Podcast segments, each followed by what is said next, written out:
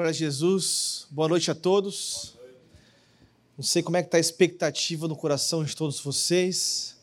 Eu tenho certeza que eu acho que Deus vai falar alguma coisa com cada um de vocês aqui hoje, tá? Mas sem delongas nenhuma aqui, sendo bem objetivo com vocês, tem momentos da nossa vida que nós damos o melhor de nós. É ou não é? A gente tem que batalhar muito para comprar as coisas para casa, para os filhos, agradar a esposa, ter um bom relacionamento. A gente é cobrado pela sociedade, é cobrado pelos próprios filhos. No trabalho temos que dar o melhor sempre. Afinal, somos homens. É ou não é? Só que às vezes a gente fica sem força. Tem vezes que a gente fica sem fé. Tem vezes que a gente olha para o dia e fala: Meu Deus, o que, que eu estou fazendo aqui? Tem dia que você olha para você mesmo lá na frente do espelho e você fala assim: e agora? Tem dia que você está irritado. Tem dia que parece que a sua fé desfalece. Tem dia que você chega em casa, irmão, às vezes você não escuta o elogio, não. É ou não é? Compra isso, faz aquilo, vai aquilo outro, aquilo outro. E nós, aqui muito é dado, muito é cobrado. Às vezes a gente fala, não, é muito bom ser homem, irmão. É muito mais ônus do que bônus. É ou não é? É cobrado muito da gente. Eu tenho que ser campeão em tudo, eu tenho que vencer tudo, eu tenho que ser o melhor em tudo. Tem vezes que você se dedica para uma prova, faz tudo para ser o melhor naquela prova e não tem um bom resultado. Tem vezes que você se dedica para uma promoção no emprego, você faz de tudo para ter aquilo. Você dá o seu melhor, dá seu sangue, dá seu ser e nada dá certo. Irmãos, tem áreas da nossa vida que nós perdemos as esperanças. Tem pilares da nossa vida que parece que a gente, na verdade, perdemos até os nossos sonhos. E às vezes achamos que perdemos os nossos valores. Eu quero dar uma palavra para você especial. Eu não sei como você chegou aqui. Eu não sei como está a sua fé. Eu não sei como é que está o seu coração. Talvez você se sinta cansado, abatido, triste, mas eu tenho uma palavra de ânimo para o seu coração. E esse texto aqui, eu quero que você abra sua Bíblia no livro de Lucas, capítulo 5, de verso 1 a verso 11.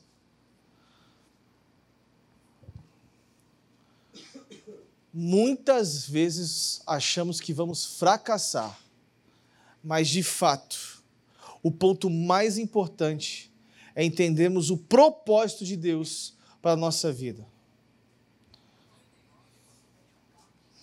O tema da mensagem de hoje é: Até onde vai a sua fé?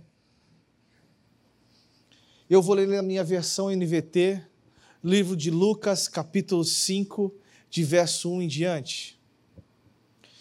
Vou ler aqui. Estando Jesus à beira do lago de Genezaré, grandes multidões se apertavam em volta dele para ouvir a palavra de Deus.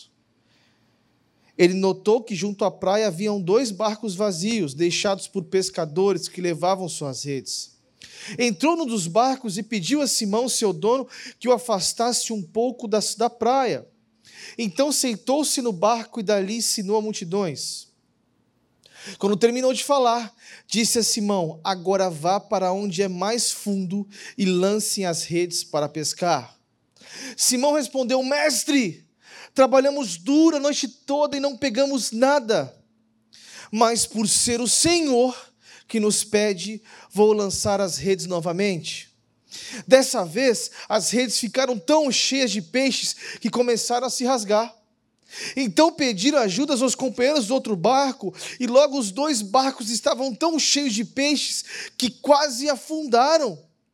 Quando Simão Pedro deu conta do que havia acontecido, caiu de joelhos diante de Jesus e disse: Por favor, Senhor, afaste-se de mim, porque sou um homem pecador. Pois ele e seus companheiros ficaram espantados com a quantidade de peixes que haviam pescados, e assim como seus sócios Tiago e João, filhos de Zebedeu. Jesus respondeu a Simão: Não tenha medo, de agora em diante você será pescador de homens. Pescador de homens. Aprendemos muito com esse texto, tiramos grandes lições acerca da nossa vida. Eu não sei como é que você está, como está o seu coração, como está a sua vida com Jesus. Mas eu creio que você vai aprender muito aqui hoje através desse texto, que é rico em detalhes e tem uma profundidade imensa sobre fé para a minha vida e para a sua vida. A primeira coisa que nós aprendemos aqui com esse texto, irmãos, homens valorosos do Senhor Jesus, reconheça a sua real condição. Como assim? O texto diz, entre o versículo 1 ao versículo 5, que Jesus convida Pedro e eles começaram a trabalhar a noite toda noite toda e não teve uma pesca horrível, não teve nenhum resultado. Quantas vezes trabalhamos, trabalhamos e não, temos, não, nós não vemos nenhum resultado? Você dá o seu duro, você trabalha no Uber, você trabalha na sua empresa, você tenta todos os resultados que você tem, consegue, as suas forças, e você diz: Senhor, que será de mim?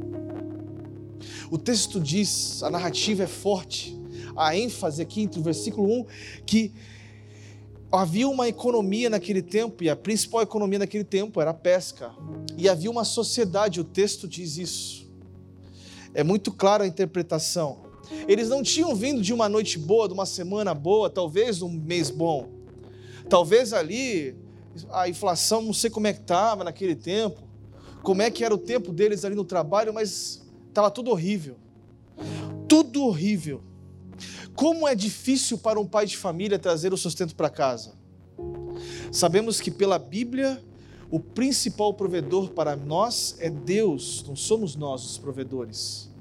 Mas como é difícil às vezes trazer o pão para casa. Somos tão cobrados pela sociedade, pela família, e uma crise dentro de nós às vezes diz: eu preciso dar o melhor para minha família e para meu filho, e assim por diante. É ou não é? Como é difícil um pai de família chegar em casa e não dar o melhor para sua família. Às vezes é angustiante. É uma sensação que às vezes causa uma baixa autoestima do homem, uma falta de perda de uma perda de valor, porque o homem ele, ele tem aquela sensação do leão. Ele tem aquela sensação de o herói, aquela coisa que um ímpeto dentro dele e a sensação de dar um bem-estar para ele e para o seu próximo. Todos nós homens sentimos assim. E essa palavra é para você. Imagina o desespero, talvez, de Pedro e os seus sócios. Como teria ser? Como seria, talvez? Uma vez, um, atendi um rapaz num gabinete e ele disse: Pastor, eu vim de uma família muito rica, eu tenho uma boa formação, falo em três idiomas, eu cansei. Eu tentei fazer de tudo, meus irmãos deram certo, o meu pai deu certo, a minha, toda a genealogia da minha família deu certo, eu dei errado. Eu comecei a cuidar dele, comecei a discipular, e eu comecei a tratar algumas, alguns pontos importantes da vida dele, e ele falou um momento da vida dele para mim assim, pastor, as coisas estão começando a melhorar. Eu falei, por quê? Porque eu entendi a minha real condição.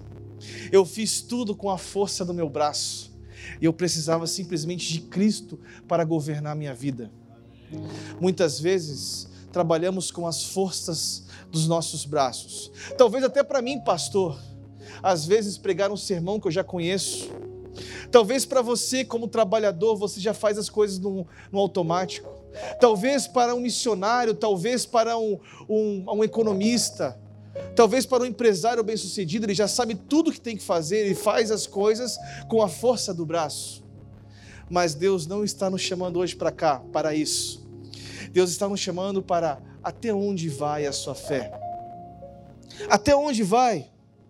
Muitas vezes fazendo isso, fazemos isso, mas será que Jesus é o centro da sua vida? Será? Você honra Jesus nos seus negócios e no seu trabalho? Jesus é Senhor no seu trabalho? Se Jesus talvez fosse visível para você, será que ele se sentiria honrado em todos os momentos da sua vida, em todos os lugares onde você está? Nós saia da sua condição, entregue o controle da sua vida. Sabe por quê? Preste atenção nisso. Quando Jesus está no seu barco, a sua presença elimina o seu fracasso e reduz a nossa preocupação com o resultado. É muito importante para a gente. Mas não bastasse só isso para os discípulos de Jesus. Bastava uma segunda coisa que nós aprendemos a, com eles sobre isso. Obedeça a Deus, entregue o controle da sua vida. No versículo 4 ao versículo 6, repare que quando acabou de falar, Jesus diz a Simão: Ele diz assim: Agora vá onde as águas são mais fundas. Então disse a todos: lancem as redes para pescar. Irmãos, a ordem de Jesus era estranha por três coisas.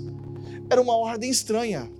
Como assim pescar agora, talvez no dia onde o sol está batendo? Três coisas esta ordem de Jesus nos confronta. Se você olhar de maneira histórica e de maneira geográfica, Irmãos, quando o sol nascia, os peixes iam para o fundo, por isso a pesca era feita somente à noite, onde havia mais facilidade para um pescador realizar a sua grande pesca. A segunda coisa que aprendemos que esta ordem de Jesus era estranha para os discípulos é que a pesca se dava com uma rede segundo a lateral do barco por dois homens, a qual não alcançava em águas mais profundas, tinham que ser águas mais rasas, mas Jesus diz: "Ei, lance as redes ao mar e por favor, lance a rede aqui onde eu estou agora, em águas mais profundas." Ou seja, Jesus quebra todos os paradigmas talvez da economia Jesus diz: Eita, tudo que vocês estão aprendendo não é isso. Eu quero que vocês façam desta forma. E a terceira ordem de Jesus era estranha. Por que, que ela era estranha? Porque eles passaram uma noite inteira tentando pescar sem resultados e as perspectivas eram improváveis. Deus te chama para o improvável. O improvável no que, pastor? É improvável, das vezes você tem que obedecer em meio às circunstâncias que são difíceis. Talvez hoje algumas pessoas dizem: não faz isso, não faz isso que não dá certo. Mas Jesus diz para você: ei, faça isso. Imagina que cenário difícil, que cenário desafiador. Ah, essa pesca miraculosa feita ao dia. Irmãos, Jesus quebra todos os paradigmas, somente todos. Por quê, pastor? Porque precisamos aprender a obedecer e entregar o controle da nossa vida para Jesus. Mas, quando Ele patrocina, Ele tem uma promessa. Lembre-se disso. Quando Ele patrocina, Ele tem uma promessa. Mas me explique isso. Pedro diz: Mestre, fizemos tudo o que podíamos, mas como é o Senhor que está pedindo para eu fazer, então vamos lá. E repare que Pedro não questionou, Pedro não discutiu, Pedro, Pedro não hesitou, ele simplesmente teve fé. E ele, o que, que ele fez? Ele acreditou. Ei, Deus está falando para você hoje. Acredita, eu estou no barco, eu estou no seu barco. E quando Jesus está no barco da sua vida, as coisas acontecem. Só que você precisa aprender a convidar Ele. Jesus, eu entrego minhas forças, eu entrego meu tudo, eu entrego meu ser para você. Faz o que o Senhor quiser. E ele estava pronto para cooperar com o plano de Deus. Ele obedeceu e ele entregou. E sabe qual foi o resultado? E qual foi o resultado? Muitos peixes, a bênção por completa, a bênção chega na hora certa. Na hora certa, aquele contrato que você tanto sonha vai chegar na hora certa. Pastor, você está pregando teologia da prosperidade? Não, não, por favor, não entenda isso. É a sua fé que determina quem você é. O que te define não é o que eu estou falando, o que te define é a palavra de Deus. Faz sentido para você? Muitos peixes os milagres acontecem na hora certa. Só precisamos buscar a Jesus não pelas mãos, sim pela face. Irmãos, pensa numa situação difícil. Buscar a Jesus pela face e não pelas mãos. Pela face. Precisamos ter esta fé e agora imagine o cenário: a empresa de Simão, Pedro, Tiago e João começavam, eles estavam começando a bombar agora. Deus realmente colocou a mão para abençoá-los. Irmãos, que fruto da obediência, nós colhemos esse fruto, esse fruto é real. Quando você se coloca perto de Jesus, há frutos de obediência que você colhe. Muitas vezes você faz não só porque você quer, mas você precisa fazer pela fé em Jesus. Minha pergunta para você é: você é obediente a tudo aquilo que Jesus tem falado para você fazer? Você tem se colocado perto de Jesus para que a sua voz se incline aos seus ouvidos? Os seus ouvidos estão sensíveis à voz do Espírito? Ah, como é importante. Talvez Pedro poderia ter recusado ali, eu não sei. Talvez ele poderia ser parecido com um jovem rico. Passou perto de ganhar realmente a bênção eterna, a bênção divina, mas ele o rejeitou. Irmãos, eu lembro quando eu me converti. Eu lembro que eu passei por uma grande prova. E Deus falou assim para mim na época, eu lembro até hoje, foi muito claro. Foi eu me converti em 2005, Deus falou assim para mim, olha, eu preciso que você termine com essa garota. Pode ser uma coisa simples, um grande exemplo como esse para vocês, mas para mim fez muito sentido porque ela não era naquele momento uma garota ideal para mim porque eu tenho certeza que naquele momento eu me afastaria de Jesus, mas eu obedeci. Talvez se eu não tivesse obedecido aquilo em 2005, eu não estaria aqui hoje pregando a mensagem da cruz para vocês. Como é importante obedecer e entregar o controle da vida nas mãos de Jesus. Como é importante, mas há o terceiro e último ponto onde nós aprendemos aqui com Pedro, com os discípulos, aqueles homens que iriam mudar o mundo. Como assim, pastor? O terceiro ponto diz: quando a bênção chegar, reconheça que é graça. Graça. Graça. Tem gente que quando começa a ganhar um pouquinho mais, irmão, já começa a estufar o peito. Começa a se achar alguma coisa. Eu lembro, irmão, estava duro, duro demais. A vida inteira duro, igual coco, duro igual coco. Irmão, lembro quando ele ganhou a primeira bênção. Ele, Deus começou a abençoar ele, começou a morar aqui no recreio.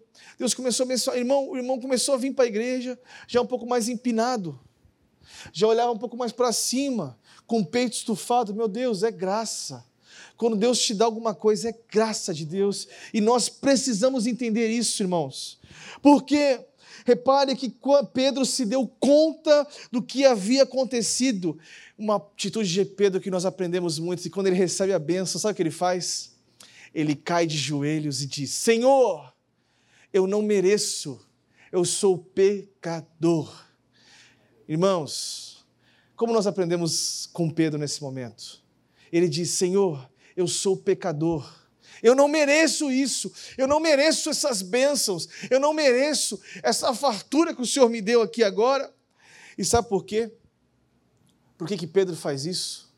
Porque ele sabia da sua real condição de não merecimento, porque graça é favor imerecido. A disposição humilde de Pedro nos, nos constrange, irmãos. Sabe por quê? Porque às vezes nós fazemos campanhas tão grandes, pedindo bênçãos para Deus. Quem já uma vez viveu isso? Você, meu irmão, você, você jejuou 40 dias por um milagre. Você pediu assim, Deus me abençoe para aquele dinheiro bater na minha conta. Irmão, quando aquele dinheiro cai na tua conta, você fala, oh Deus, valeu, obrigado, vou correr atrás. Cara, não é assim. Sabe por quê?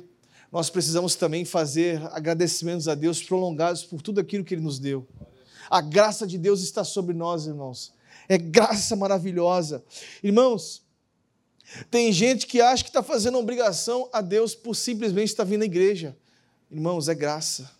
Se você está, você, talvez você nem sabe porque você veio hoje, mas se você veio aqui é porque Deus chamou você aqui para escutar essa palavra entender que é graça de Deus.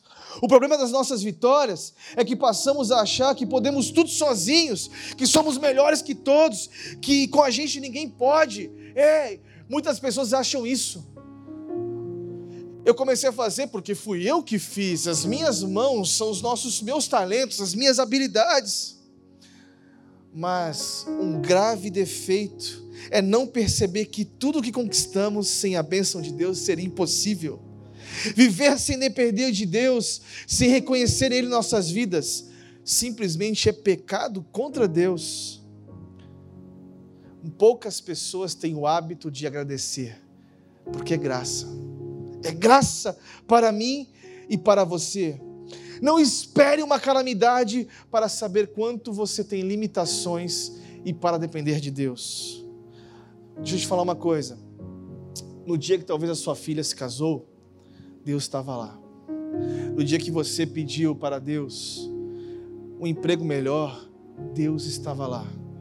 Quando você fechou aquele contrato, Deus estava lá. Quando você conseguiu aquele emprego um pouco melhor e aquela e, seu contra-cheque aumentou um pouquinho mais, Deus estava lá, do seu lado. Nós precisamos aprender sobre isso. A atitude de Pedro nos constrange e nos ensina muito. Muitos nós suplicamos, mas poucos de nós agradecemos. A verdadeira gratidão e graça se revela pela humildade. Pedro foi humilde. Humildade é algo que nós precisamos aprender. Imagina, irmãos, é como se talvez hoje batesse um milhão na tua conta, talvez. Eu não sei como seria a, a questão qualitativa de peixes naquela época como hoje. Se hoje bate um milhão na tua conta, como seria a sua atitude? Eu consegui, fui eu que fiz? Não, eu consegui, eu dei certo, eu chamei. Irmãos, Pedro se põe de joelhos e fala: Obrigado, obrigado, eu sou um pecador. Eu sou um pecador, eu preciso do Senhor, Pai. Eu preciso de você, eu preciso de você. Sabe por quê? Porque Ele ainda realiza milagres. Deus é um Deus de milagres. Ainda Ele realiza milagres para a minha vida e para a sua vida. Faz sentido para você? Você crê nisso? E eu quero concluir aqui para vocês.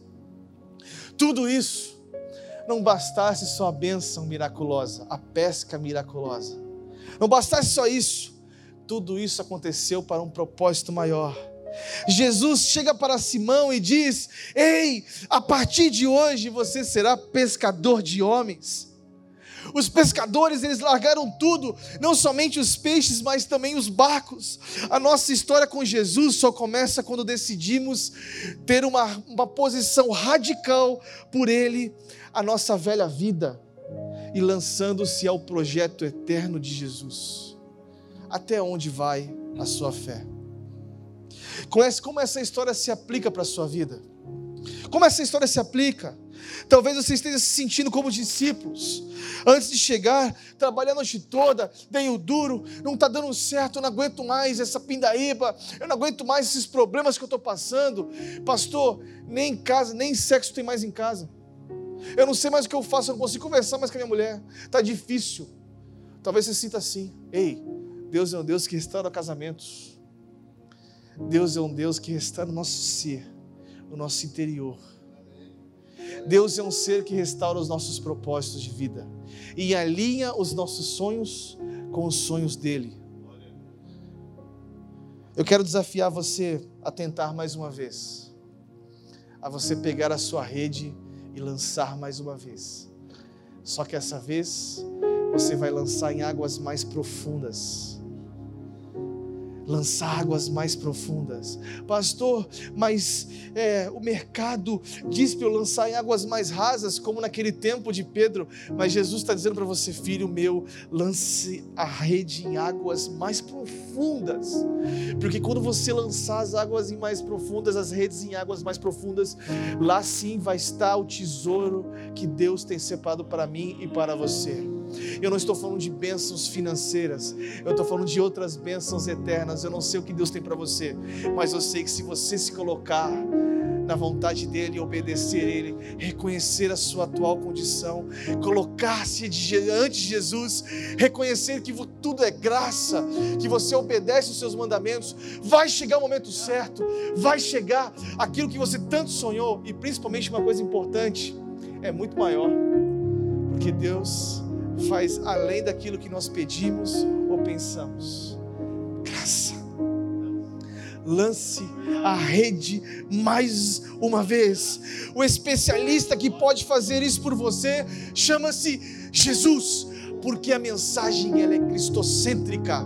A sua vida tem que estar baseada em Jesus.